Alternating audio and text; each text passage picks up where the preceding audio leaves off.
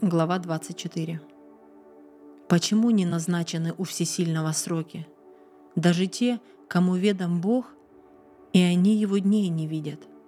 Сдвигают люди межевые камни и пасут украденные стада, ослика у сирот отводят, у вдовы берут в залог быка, нищих прогоняют с дороги и разом прячутся все бедняки, словно дикие ослы в степи, бедняки на промысел выходят – рыщут в поисках пищи, и пустыня детей их кормит.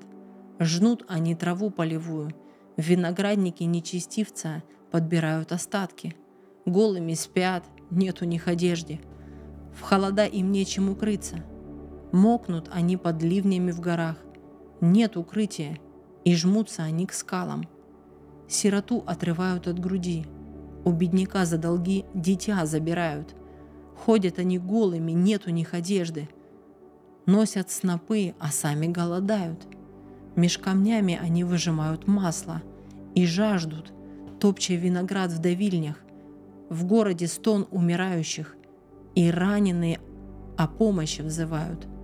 Но Бог их молитв не замечает. А эти восстают против света, не ведают его дорог, не бывают на его путях. Убийца затемно встает, режет нищего и бедняка и ночью совершает кражу – Прелюбодей поджидает сумерек, мол, никто меня не заметит, и идет, скрывая лицо. В стене дома ночью сделали пролом, а днем затаились и на свет не выходят. Утро для них, что мрак кромешный, зато привычны им ужасы мрака. На воде им не удержаться, на земле их надел проклят, и пустак их виноградникам дорога. В засуху и в жару исчезают талые воды – так и грешники сгинут в Шеоле. Забудет о них материнская утроба, червь полакомится ими, и больше о них не вспомнят. Они знаются с бесплодной, что детей не рожает, и не по-доброму обходятся со вдовой.